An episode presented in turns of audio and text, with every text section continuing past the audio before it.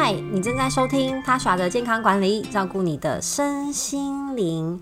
我想要问问看大家，压力大的时候，你会做些什么呢？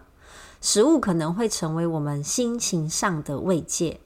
你是因为嘴馋才想要吃东西，还是因为我真的饿了？我想很多人是前者，我就是想要吃东西，但是我其实不饿。这样的情况下呢，就容易摄取过多的热量，而让我们的体重增加。当你受到情绪牵动的时候，而非出于肚子饿、生理饥饿的暗示而吃东西，这就是典型的情绪化饮食。当这样的情况发生时呢，我们甚至会吃得比平常还要多，而且还会吃你平常可能不会吃的食物。当然，这些都是比较不健康的食物。无论你对吃的营养健康这样的想法有多么的坚定，情绪化饮食呢，依然会阻碍你对于健康的进展。我们感到悲伤、担心、无聊、压力这些感受，甚至是生气，哦，都会跟情绪化饮食有关。不过，不是所有的情绪化饮食的原因都是负面的。可能你正在跟家人一起享用生日大餐，尽管呢正餐已经吃得非常的饱，可能还是会来一块生日蛋糕，或是家人特别准备的甜点，因为你很享受家庭温馨的感觉。严格来说，这也算是情绪化饮食，但未必会造成问题。偶尔一次的放纵，其实没有太大的关系。那我个人认为，安全的偶尔。是一周呢，大概一次，最多两次。那一次放纵的量呢，不超过生日蛋糕，不是会有个人的纸盘吗？不要超过这个量。如果你说啊，我偶尔一两次，但是这个一两次是一两天，哇，这个影响肯定就会很大的。不经思考的吃东西，会让你更容易情绪化饮食，暴饮暴食，选择高油、高糖、高精致的食物。想想其他能让你的心情感到滋润，但是又不会为身体带来负担的活动，像是看一些你喜欢的书，或是追一下你之前没空追的剧，跟好朋友聊天吐苦水，或是进行一些引导式的冥想。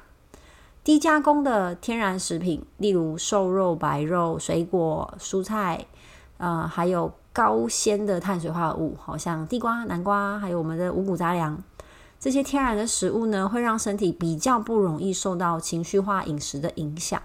这是因为天然且丰富的营养食物在你的体内能帮你调节情绪，而且吃这些食物呢，血糖不会忽高忽低，不会让你食欲大开，感到很饿。一项芬兰的报告啊，它不意外的研究出来说，如果你睡少于六个小时，会更容易增加情绪化饮食的风险。获得更多品质优良的睡眠，你会有更多的专注力、集中力，选择让你感觉良好的食物。而且呢，如果休息得好，可以帮助你处在更快乐的状态，减少你想要透过大吃大喝而得到心情慰藉的状况。绝对别跟自己说人生很难，所以我吃什么都无所谓。你不用靠食物就可以处理这样子的困境。吃下这包洋芋片或是炸鸡，对困难的事情并没有帮助，还会过度伤害自己的身体，甚至之后呢，要花更多的心力往返医院去处理自己不健康的状况。你有选择吃的能力，记得自己是身体的主人。那你会边看手机、电视、电脑边吃饭吗？你有注意到自己吃了什么吗？在挑选食物、购买食物的时候，你是单纯看到什么想吃什么就拿，还是你会思考一下这个食物带给身体的影响，以及为什么我想吃这个？有意识的挑选食物呢，可以避免自己被情绪拉着走。一般人生活都有一定的压力，而生活上便利选择的食物，多半是精致淀粉，加上重口味的调味，因为这样的食物最吸引我们的味觉跟嗅觉。油炸的香味，烘焙品刚出炉的香味，重咸的口味麻辣锅，让人食欲大开。吃下去之后，你会觉得心情好好，可是消化完之后剩下什么呢？根据近期发表在欧洲预防心脏病学期刊上的最新研究指出啊，心脏健康不只与我们吃了什么有关，我们为什么而吃也很重要。研究发现，情绪化饮食可能会造成心血管的问题，而压力是促成这个关联的重要因素。这也是第一项评估健康成人饮食习惯与十三年后心血管损伤之间的关联研究。该研究呢，包括一千多名的参与者。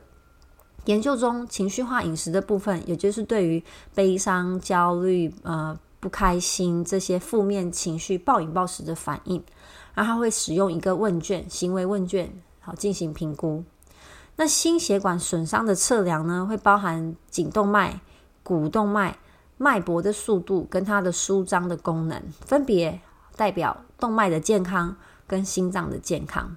根据之前的研究啊，脉搏的速度如果变快，可能代表他的动脉硬化，那与心血管跟中风的风险是有关的。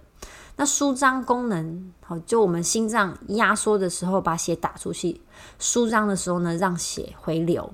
如果它在这一方面舒张的功能有障碍，就表示它在收缩之后呢，没办法好好的收松弛，那它之后发生心心衰竭的可能性呢，会比较高。在调整受试受测者的年龄、性别、教育程度啊、三高的情况啊、饮食行为等等调整之后呢，还有包含他的体重、血脂、呃，他的身体的活动跟其他行为测量，以及追踪期间的心血管疾病，他们分析了情绪化饮食跟心血管损伤之间的关联，在当中。的中位年龄是四十四点七岁，其实就心血管疾病来说，算是蛮年轻的。那男女生好就一半一半。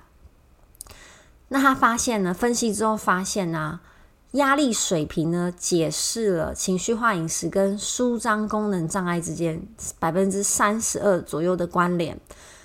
那大脑的奖励系统可能会特别好关注情绪化饮食，因为。发现了饮食可以减少焦虑的状况，吃东西也会削弱人的大脑对于急性压力的反应，跟我们情绪化饮食是不是很像？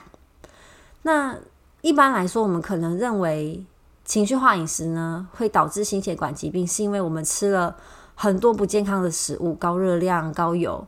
但事实并非如此。后来合理的解释是呢，情绪化饮食的人他会在压力下暴饮暴食。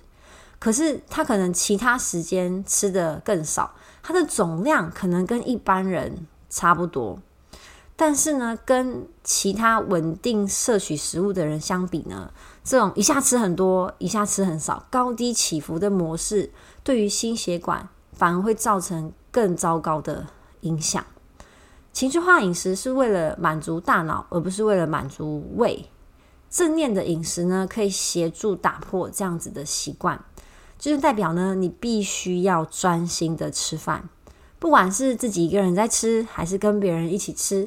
我有时候去餐厅呢，可以看到一桌人，可能是家人或朋友，他们出来一起吃饭，但是都各自在划手机，这样是很可惜的。你都跟大家来吃饭了，是不是应该把握能够交流的机会呢？而且跟人聊天其实蛮舒压的。不过当然当然是要看你跟谁出来吃饭啦，跟你觉得跟他聊天。会很开心的人出来吃饭，这当然是有助于你舒缓心理的压力。要记得活在当下，因为我们别无选择，只能活在当下。知道你在吃什么，不要因为手机、电脑、电视而分心。因为你感觉想吃东西，但是不是因为饥饿的原因之一，就是压力。好，这个压力呢，会让我们忘记去注意饥饿感。跟饱足感，所以也可能会吃得过量。而正念饮食的方式会引起身体对这些感感觉的关注。此外呢，无论是散步或是更中高强度的激烈运动，是避免情绪化饮食的一种好方法。因为运动可以帮助身体缓解压力，并且是一个替代活动。冥想只需要每天十分钟，或是单纯的呼吸练习，让自己深呼吸，关注呼吸十分钟，有助于呢让你的大脑增加注意力跟减轻身体的压力。那专家呢也建议哦，就最基本的三种方法来戒掉情绪化饮食的习惯，就是运动、冥想跟正念饮食。研究结论强调哦，预防心血管疾病的努力应该在你吃什么好营养成分，解决你饮食行为的问题。那另外一块就是情绪化饮食。目前解决情绪化饮食的一些技巧，以及已经被用在协助过胖的人来做减重。研究证明呢，这些策略啊，应该要扩展到所有情绪化饮食的人，无论他现在是不是过胖。如果可以呢，减少情绪化饮食的情况，都可以阻止未来生活中出现心血管的疾病损伤。我在一月的时候呢，生活压力真的比较大。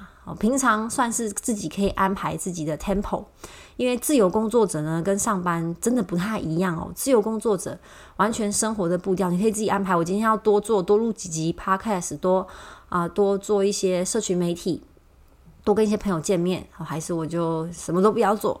但是如果你是在上班，你有老板、同事，有被专案追着跑的压力，其实你。大概百分之八十的东西都没有办法自己安排。当觉得生活失去掌控权的时候，会带来很重的无力感。有人就会选择随波逐流，就是反正就能做多少做多少，然后可能也不会很追求完美。但有一部分的人，他可能就是想要做很好的表现，或是呢不允许自己太偷懒。这样的人虽然是少数，但是他们压力呢，真的就会比较大。那我在一月的时候，因为考试又实习的关系，所以真的重回那种职场的感觉。一开始很兴奋，后来又有点不太习惯，然后又因为身体有一些状况，所以呢，真的完全体会到所谓的情绪化饮食。而且在外面工作或在外面跑的时候呢，吃饭时间很有限。那选择也不多，可能又是在不熟悉的环境，所以真的都是吃到比较精致化的淀粉，然后会一直很想吃甜的。我觉得这感觉很神奇耶，因为我平常是不太吃甜食的人，但是在这种呃很不习惯的生活步调的时候，然后又换了一个新的环境，然后又需要呃做一些很不擅长的事情，所以会感觉到压力。真的会特别想要吃甜食，这种感觉真的太奇妙了。但是因为幸好我自己执行呃健康的生活已经好多年的时间，所以我还有一点理智可以拉回来。我真的在买食物跟选食物的时候，我就会想说，为什么我想吃这个？吃了这个的话会怎么样？那如果我真的吃了，那我就要用什么方式去调整？然后假如说就是去运动啊，或是啊、或是。让自己深呼吸，冥想。不过我比较常是利用运动来排解压力跟甩掉多余的热量。如果我看了一下我的时时间表，知道不行，我这几天都没有时间运动，所以我吃了这个我没办法还这个债，那我就会乖乖的把它放下来。这真的是非常神奇的自我对话，但也是非常重要的一环。所以这个经验就分享给大家。你有情绪化饮食的经验吗？那你都怎么处理呢？有没有有意识的去调整这一块？希望大家都可以健健康康的。我们下一集见，拜拜。